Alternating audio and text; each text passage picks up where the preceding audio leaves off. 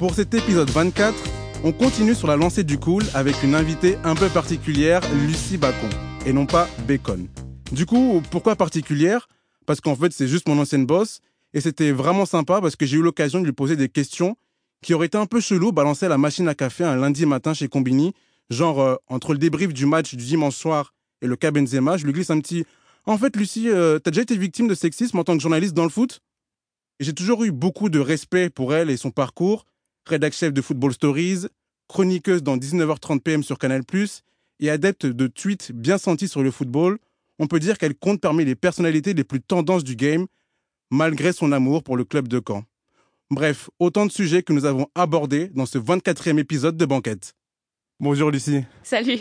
Ça va? Oui, et toi Qu'est-ce que t'en penses de cette présentation? Ah, c'est pas mal, mais c'est pas un si lourd fardeau de, enfin, en tout cas cette saison, de, de supporter Caen. Je, je t'avoue qu'en fin de saison dernière, en revanche, c'était un petit peu plus compliqué. C'est vrai que pour l'instant, ça, ça marche plutôt bien pour Caen. D'ailleurs, on va commencer directement avec ça, avec euh, ton amour pour ce club. Mais juste avant de parler de ton amour pour Caen, est-ce que déjà tu peux nous, nous dire comment et quand a commencé ta passion pour le foot? Euh, moi, les premiers souvenirs de foot que j'ai, c'est pas du tout des souvenirs de foot pro. C'est quand j'allais voir mon papa le dimanche matin euh, jouer euh, avec euh, ses clubs. Il avait un, club entre, entre potes. Et du coup, c'était vraiment ça. Je me, il me réveillait le dimanche matin assez tôt. On prenait la voiture, on allait, on allait à Caen ou, dans ses alentours. Et, et voilà, j'étais la seule enfant sur le banc de touche avec tous ces grands. Et j'encourageais mon papa.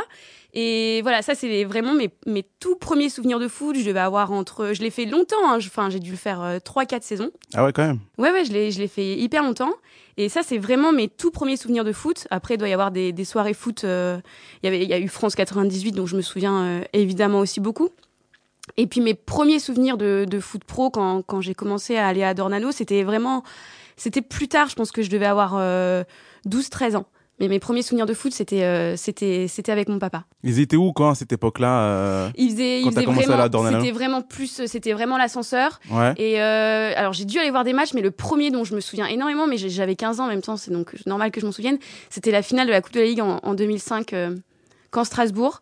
Et là c'était l'année où, où, où ils étaient montés, mais ils avaient dû redescendre pas longtemps après. Et euh, ouais non, c'était l'époque de l'ascenseur, c'était vraiment une très moche époque. Donc euh, merci papa de t'avoir donné un Ouais. peu ce- cet amour du Merci. foot, ouais. Et euh, comment c'était à l'école quand t'étais petite? Donc du coup, tu, nous- tu nous as dit que t'allais voir ton père tous les week-ends voir le voir jouer. Comment c'était à l'école? Est-ce que tu te prenais pour Xavier Gravelaine dans la cour de récré? Non, franchement, j'étais, j'étais pas du tout un, un garçon manqué. Alors c'est vrai que j'avais, je jouais plutôt avec des filles. Je jouais très peu au foot. De toute façon, Mhm. je joue encore assez peu au foot. Ou quand j'y joue, c'est quand on m'y force parce qu'il faut une fille dans l'équipe. mais euh, non, non, je, je regardais les matchs, je regardais les autres jouer, mais euh, je jouais peu. Et oui, non, j'étais pas trop. un- C'est vrai qu'il y a, a d'autres nanas qui aujourd'hui sont journalistes sportifs qui étaient un petit peu plus euh, déjà sur le foot euh, très jeune. Moi, c'est vrai que je jouais pas trop au foot euh, très jeune et je commentais pas trop non plus les matchs des autres. Est-ce que tu peux nous décrire un peu ta passion que tu as pour le Stade Malherbe de Caen? Je sais que tu étais vraiment à fond, notamment sur les réseaux sociaux. Est-ce que tu peux nous décrire ce que tu ressens pour ce club? Bah, en fait, c'est un club, il est hyper attachant. C'est-à-dire que,